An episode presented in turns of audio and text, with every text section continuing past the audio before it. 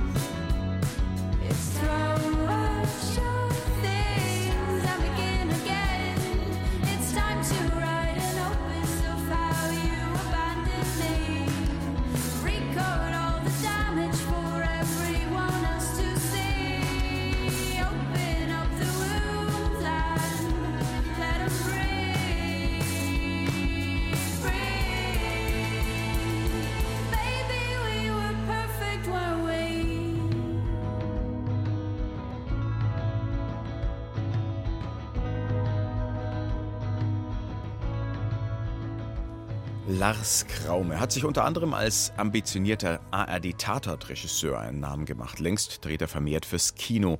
Vielfach ausgezeichnet sein 2015 entstandenes Drama Der Staat gegen Fritz Bauer über den Frankfurter Generalstaatsanwalt, der gegen erhebliche politische Widerstände im Nachkriegsdeutschland unermüdlich dafür kämpfte, den NS-Verbrecher Adolf Eichmann vor Gericht zu stellen, also einen der Hauptverantwortlichen für den Holocaust. Um einen Genozid geht es nun auch in Kraumes neuem Film, verübt um die vorletzte Jahrhundertwende von deutschen Kolonialherren in Namibia, das damals Deutsch-Südwestafrika hieß. Der vermessene Mensch, so der Titel des Spielfilms, der übermorgen ins Kino kommt. Moritz Hohlfelder. Alexander Hoffmann ist Ende des 19. Jahrhunderts in Berlin Doktorand im Fach Ethnologie ein junger Mann, der anfangs seine ganz eigenen fortschrittlichen Vorstellungen von seinem Berufsstand hat und sich der damals verbreiteten evolutionistischen Rassentheorie widersetzt. Ich habe in den letzten Wochen viel Zeit mit den Herero und Nama verbracht und erstaunliche Beobachtungen gemacht. Sie sind sehr klug. Vor allem Frau Kambasembi. Ich habe mit ihr über kulturelle Distinktionen gesprochen, über Politik und Wirtschaft und Religion.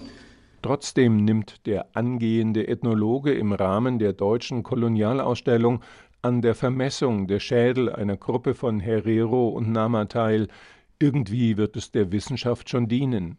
Die Probanden kommen aus dem Kolonialgebiet Deutsch-Südwestafrika nach Berlin und werden ausgestellt wie Tiere. Hoffmann vermisst den Kopf von Kesia Kamba-Sembi, einer jungen Frau, die als Dolmetscherin tätig ist. Ein Missionar hat ihr Deutsch beigebracht. Der junge Doktorand stellt ihr Fragen und beginnt, sich intensiv für die beiden Volksgruppen zu interessieren.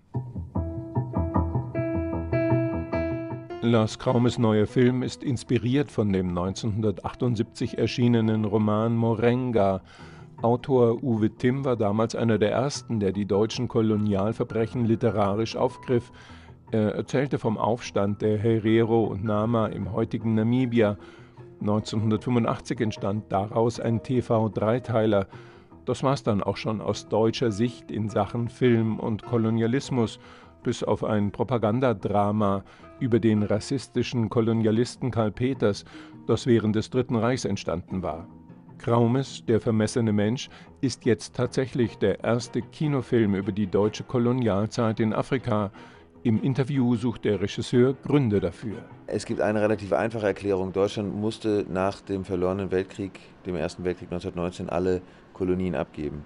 Und als dann in der zweiten Hälfte des 20. Jahrhunderts, nach dem Zweiten Weltkrieg, die großen Freiheitskämpfe der ehemaligen Kolonialgebiete stattgefunden haben, haben die Deutschen sich schön zurücklehnen können und sagen können, na, zum Glück haben wir damit nichts zu tun mit der Kolonialgeschichte. Lars Graume, Jahrgang 1973 und in Frankfurt am Main aufgewachsen, drehte ab 2003 zehn Tatortfolgen fürs Fernsehen, bevor er sich verstärkt dem Kino zuwandte. Seitdem macht er spezielle Filme, Filme, die unbequem sind und deshalb oft schwer zu finanzieren, wie bei Der vermessene Mensch. Es war ein langer Weg und es war auch so, dass bei Partnern, mit denen wir geredet haben, auf der Suche nach den finanziellen Mitteln, wir oft sehr zynische Antworten gehört haben. Es gibt eben auch Leute, die sagen, ach, noch ein Genozid. Schrecklich. In den Jahren 1904 bis 1908 ermordeten deutsche Soldaten rund 50.000 Herero und Nama. Entgegen eines Abkommens zwischen den Regierungen von Namibia und Deutschland sind die Opfervertreter bisher nicht mit der Versöhnungserklärung einverstanden. Lars Kraume möchte mit Der vermessene Mensch vor allem ein Bewusstsein schaffen für das, was die Kolonialmacht Deutschland ehedem angerichtet hat. Die Vergangenheit bestimmt die Gegenwart. Das war auch schon bei Kraumes vorherigen Werken so. Der Regisseur lässt nicht locker. Ja, ich habe jetzt am vermessenen Mensch drei Jahre jeden Tag gearbeitet. Und wenn man das so lange machen will, dann muss man sich irgendeine Geschichte aussuchen, die einen auch so lange interessiert. Lars Kraume hat eine Mission. Das macht ihn angreifbar. Bei der Premiere von Der vermessene Mensch im Berliner Kino International gab es neben viel Lob auch kritische Stimmen. Dem Regisseur wurde vorgeworfen, er erzähle eine Täter- und keine Opfergeschichte, so reproduziere er in seinem Film Rassismus und erzeuge Empathie für einen weißen Herrenmenschen. Wer den Film gesehen hat, kann diese Vorhaltungen nur als absurd bezeichnen, denn Kraume hat sich ganz bewusst entschieden, nicht die Opferperspektive der Nama und Herero einzunehmen, er wolle keine kulturelle Aneignung, sagt er, er zeige vielmehr, wie der Ethnologe Alexander Hoffmann in Deutsch-Südwestafrika Grenzen der Menschlichkeit überschreite. Ich wusste, am Ende ist der Typ ein Konformist und ein Monster.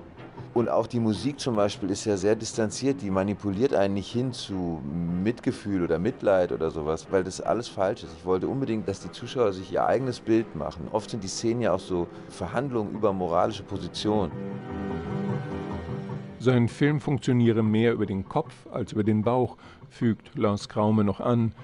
Der vermessene Mensch ist beeindruckend unaufgeregt inszeniert, bisweilen fast schon wie ein Dokumentarfilm, aber in der Haltung gegenüber seiner fiktiven Hauptfigur unmissverständlich. Wenn man genau guckt, was ihn wirklich antreibt, ist sein Ehrgeiz, erfolgreich zu sein. Und für den Erfolg geben Menschen eben alles auf. Ab Donnerstag im Kino Der vermessene Mensch von Lars Kraume. Was sich reimt, das wusste schon der Pumuckel, was sich reimt, ist gut. Insofern ist der heutige Welttag der Poesie ein guter Tag. Wobei sich Gedichte natürlich nicht zwingend immer reimen müssen, aber Gereimtes lässt sich in der Regel besser merken. Wir haben meinen Kollegen Florian Barnickel losgeschickt, damit er sich umschaut nach Leuten, die noch ein Gedicht auswendig können. Das Ergebnis ist zwar keine hochoffiziell repräsentative Erhebung, aber was soll ich sagen, gleichwohl erschütternd. Nee, ich kann kein Gedicht, leider, nein. Habe ich gehasst, deswegen ist es nicht in meinem Kopf geblieben. Jetzt gerade auf die Stelle nicht. Das ist einfach zu lang her. oh nee, tatsächlich nicht. Boah, nö, nee. Ein Gedicht habe ich keins im Kopf, nein. Nein, leider gar nicht, tut mir leid. Ich wüsste noch eine Zeile vom Erlkönig. Wer reitet so spät ja, ja. durch Nacht und Wind? Es ist der Vater mit seinem Kind. Er hält den Knaben wohl in dem Arm, er hält ihn sicher, er hält ihn warm. Mein Sohn, was weiß ich nicht mehr weiter. Aber immerhin, oder? Ja klar, es passt zwar nicht zur Zeit, aber Advent, Advent, an Lichtlein brennt. Erst eins, dann zwei, dann drei, dann vier. Dann steht das Christkind vor der Tür. Ach, wie gut, dass niemand weiß, dass ich Rumpelstilzchen heiße. Raus vom Walde komme ich her. ähm, wie ist das? Ähm, es weihnachtet sehr, merke ich nicht zusammen. ja, da müsst ihr jetzt nachdenken und da habe ich keine Lust. Also irgendwie waren die meisten Passanten, die der Kollege Barnickel da getroffen hat, in der falschen Jahreszeit unterwegs.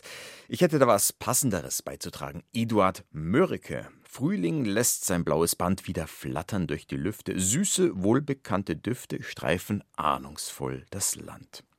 Es passt nicht nur zum heutigen Welttag der Poesie, sondern auch zum gestrigen kalendarischen Frühlingsanfang. Im Frühjahr sind die Menschen ja noch am ehesten dazu geneigt, sowas wie eine poetische Ader in sich zu entdecken. Aber natürlich ist und kann Poesie eigentlich unendlich viel mehr als nur in Naturschönheit zu schwelgen. Zum Kulturweltgespräch begrüße ich daher die Lyrikerin Daniela Seel. Guten Morgen. Guten Morgen nach München. Sie sind nicht nur Lyrikerin, sondern auch Verlegerin und als solche Mitgründerin des Independent Verlags Cookbooks, der sich als Labor für Poesie als Lebensform versteht. Da klingt schon an, dass Lyrik in Ihren Augen und Ohren viel mehr kann, als jetzt nur Frühlingsgefühle zum Ausdruck zu bringen. Was denn zum Beispiel noch? Ja, sie kann die Poesie über alle Fragen der Gegenwart und der Vergangenheit, alles, was uns umtreibt, reflektieren und sprechen. Und sie kann auch die Sprache selbst befragen. Das finde ich noch mit ihr stärkstes Merkmal eigentlich, dass üblicherweise wir ja mit der Sprache umgehen, als sei es etwas ganz Selbstverständliches und Kommunikation setzt so viel voraus und wir gehen einfach davon aus, dass das schon so klappt, dass beim anderen das ankommt, was ich äh, meine sagen zu wollen. Und wir arbeiten da mit so vielen Annahmen. Und in der Lyrik haben wir ein Sprechen, ein dichtes Sprechen, das uns auch das in Frage stellen lassen kann und auf die Sprache selber anders schauen kann. Und eben darauf, dass vieles nicht so selbstverständlich ist, auch wenn wir es meinen. Und dass das eine produktive Kraft auch sein kann. Und das, wovor sich viele oft fürchten, eben eine Mehrdeutigkeit, eine Uneindeutigkeit, verschiedene Möglichkeiten der Auslegung, dass das eben gerade auch die Stärke der Sprache ist und dass es mich dann auch dazu bringt, anders über mich nachzudenken, über mich in der Welt, über die Welt nachzudenken. Für die allermeisten Menschen, so mein Eindruck, spielt Lyrik trotzdem, wenn überhaupt, nur in Form von Kalendersprüchen eine Rolle oder wenn man mal schnell ein paar Verse googelt, wenn man was in ein Poesiealbum oder dergleichen schreiben muss, darum heißt das ja auch so. Würden Sie sagen, trotzdem immerhin besser als gar nichts? Darauf lässt sich ja vielleicht auch aufbauen? vielleicht ist den meisten gar nicht bewusst, wie sehr sie von Lyrik auch umgeben sind, weil das ihrem Verständnis oder dem, was vielleicht auch mal in der Schule gelehrt wurde, was Lyrik sein kann, nicht entspricht. Ich würde zum Beispiel sagen, auch viele Songtexte sind eine Form von Lyrik. Und da kennen ganz sicher ganz viele Menschen, ganz viele, also das Lied, ja auch eigentlich ein klassisches Lyrikgenre. Auch mit Popsongs wird man nicht zwingend reich, aber mit einem Lyrikverlag vermutlich noch weniger, trotz zahlreicher Auszeichnungen, die Sie für Cookbooks zum Beispiel bekommen haben. Wieso macht man das trotzdem? Also aus Not, weil es sonst keiner macht und man muss ja als Lyrikerin irgendwie verlegt werden oder aus Überzeugungstäterschaft? Was treibt Sie an?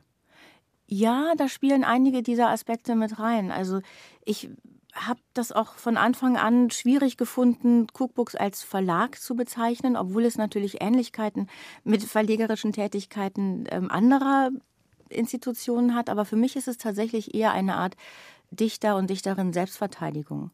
Also genau wie Sie schon sagten, dass dadurch, dass es Cookbooks gibt, anders gesehen werden kann, was in diesen lyrischen Formen in der Gegenwart stattfindet. Dort eben einen Ort zu schaffen, der durch die Zeit geht und Umgang hat mit einer Art von Sprechen, die zu vielem, wie sonst gesprochen wird, ich will nicht sagen in Gegensatz, aber in Ergänzung steht und anders nochmal auf uns selber schauen kann und in einer anderen Komplexität, in einer anderen vielleicht auch Schönheit, das ist ja auch nicht zu unterschätzen, dass, dass Gedichte oft auch versuchen, eben das Schöne zu fassen in all der Krisenhaftigkeit der Welt, in, gerade in, in unserer Gegenwart und in einer Art auf die Gegenwart zu schauen, die uns vielleicht helfen kann, das anders auszuhalten, auch die Ambivalenzen und die Abgründe und den Schrecken und unsere eigene ja, Ohnmacht oder Schuldverhaftung in dieser ganzen Unbill, mit der wir gegenwärtig zu tun haben. Aber ein bisschen verrückt mit Verlaub muss man offenbar schon sein, wenn man einen Lyrikverlag, ich nehme jetzt das Wort Verlag nochmal, obwohl Sie nicht ganz glücklich sind damit, wenn man so einen Lyrikverlag gründet, denn das Cook im Verlagsnamen schreibt sich nicht mit C am Anfang, wie das englische Wort für Koch oder Kochen, sondern mit K und dann bedeutet Cook so viel wie Spinner. Ja, genau. Dem ist nichts hinzuzufügen.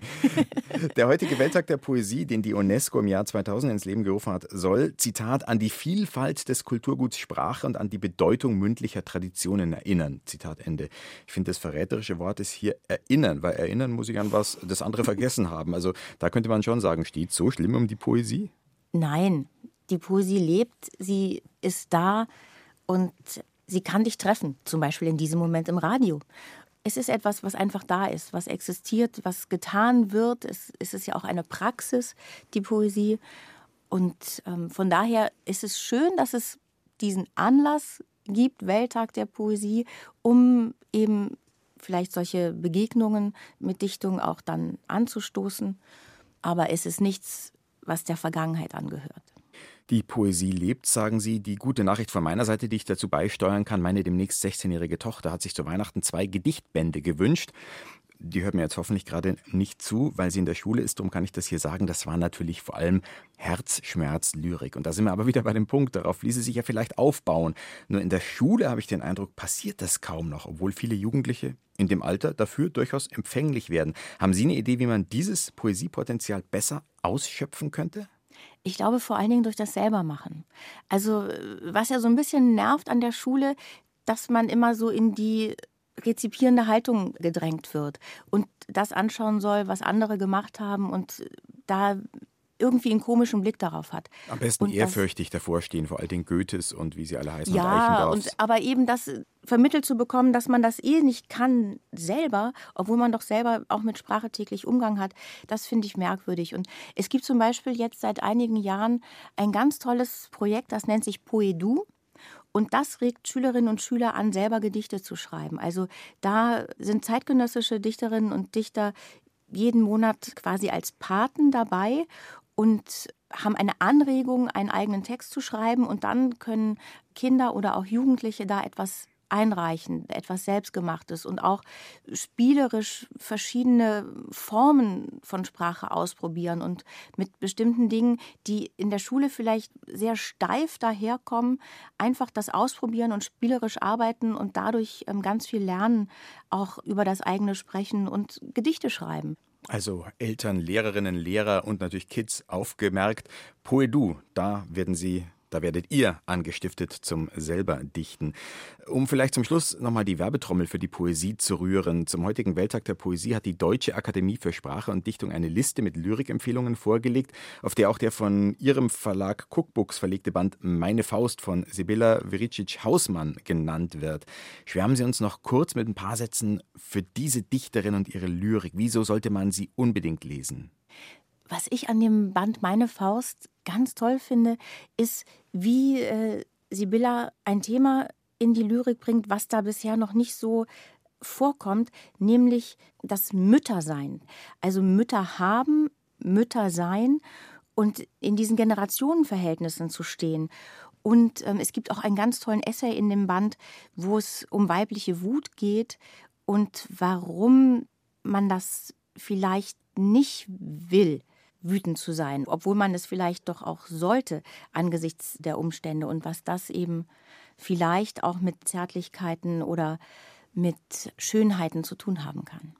Ein Tipp zum Welttag der Poesie von Daniela Siel, selbst Lyrikerin und Mitbegründerin von Cookbooks. Haben Sie vielen herzlichen Dank für das Gespräch. Ich danke. Don't talk like that to me. I'll be in my right mind to get Remember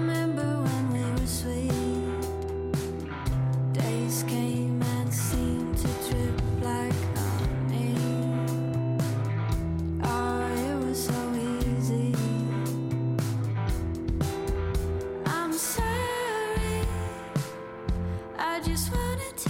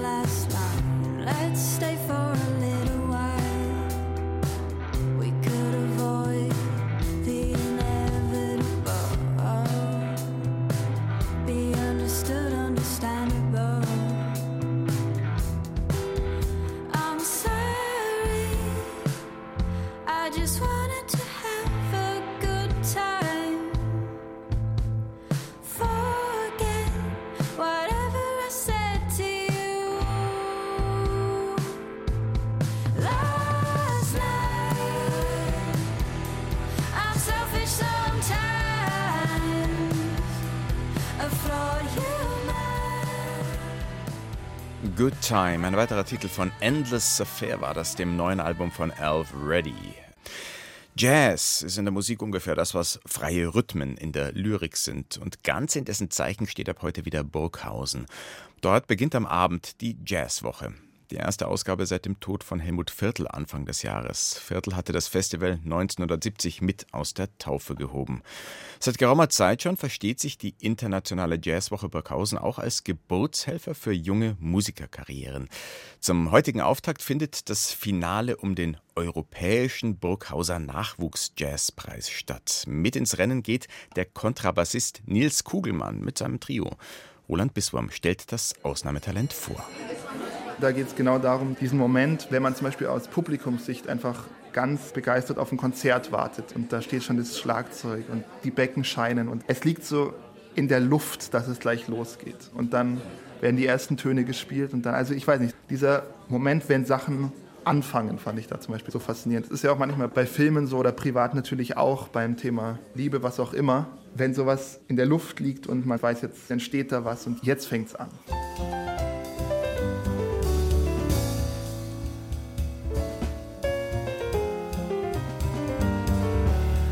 Ja, da fängt vielleicht etwas ganz Großes an, in Gestalt dieser Person und seinen zwei Mitstreitern. Nils Kugelmann, 26 aus München, spielt Bass und wird in wenigen Wochen beim renommierten Jazzlabel Act sein Debütalbum vorlegen, Stormy Beauty.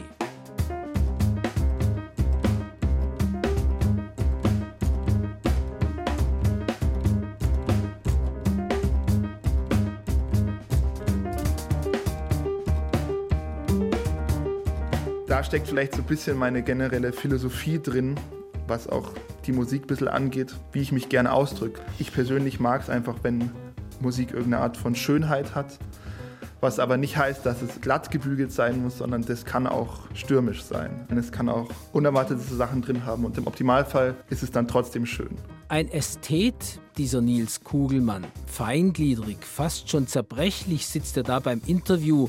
Sympathisch, ein wenig intellektuell wirkt er, sehr reflektiert und musikalisch weit gefächert, gut informiert und gebildet.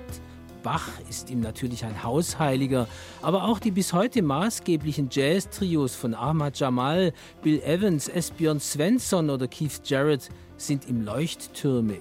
Hier in diesem Trio begleiten Bass und Schlagzeug nicht einen brillierenden Starpianisten, nein, hier unterhalten sich drei gleichberechtigte Zeitgenossen im intimen Parlando, verweben, verstricken sich in Argumenten, Zoten oder Binsenweisheiten. Am Jazz finde ich so faszinierend dieses Gefühl dass man eben nicht genau weiß, wie der Konzertabend laufen wird oder wie jetzt das Stück laufen wird und dass es immer diese Flexibilität hat. Und dadurch kommen diese Energien zustande, die ich da so faszinierend finde. An der Mathematik, da fand ich diese Klarheit so faszinierend und auch dieses Spiel damit, sage ich mal, was dann auch im Jazz quasi, was man da ja auch wiederfindet, sei es jetzt bei Grooves, wo man sich irgendwie viel dabei denken kann und die auch berechnet. Und an der Psychologie fand ich ja das Spannende, weil Psychologie ist ja in jeder Situation irgendwie da, wie sich Menschen entscheiden. Und bei Emotionen und auch bei Musik, also ich habe meine Bachelorarbeit beim Musikstudium darüber geschrieben, ob man beweisen kann, dass Musik Emotionen auslöst.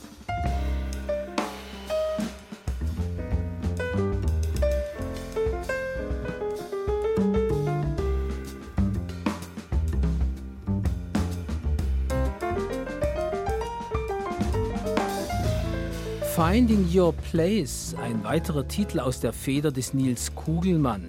Und das ist wahrlich Programm. Zunächst hat er Mathematik probiert. Der Vater ist schließlich Ingenieur, die Mutter Coach, das meint Lebensberaterin.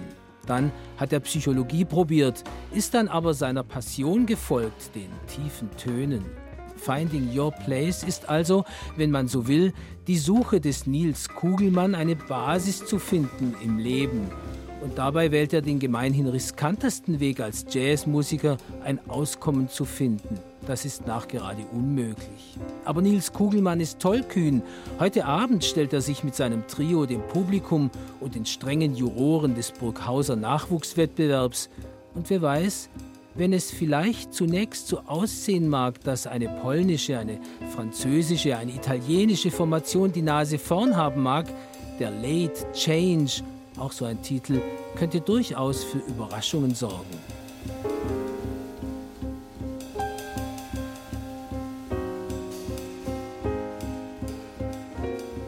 Das fand ich schon immer spannend, wenn gleichzeitig Sachen irgendwie konstant bleiben und sich aber auch gleichzeitig andere Sachen verändern. Und da ist eben so, das C bleibt da über einen sehr langen Zeitraum konstant und dann ist es so, ganz am Schluss geht es dann einen Halbton nach unten und auch in der Form geht es immer mal für zwei Takte kurz nach unten. Dabei wünschen wir Herrn Kugelmann, dass es streng nach oben gehen möge.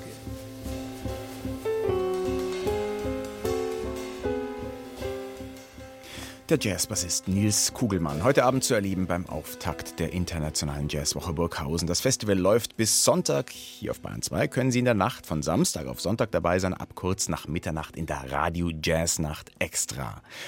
Ja, und das war's für heute von der Kulturwelt. Am Mikrofon war Christoph Leibold. Ich verabschiede mich am Welttag der Poesie mit einem Gedicht von Heinrich Heine. Das Fräulein stand am Meere und seufzte lang und bang. Es rührte sie so sehr der Sonnenuntergang.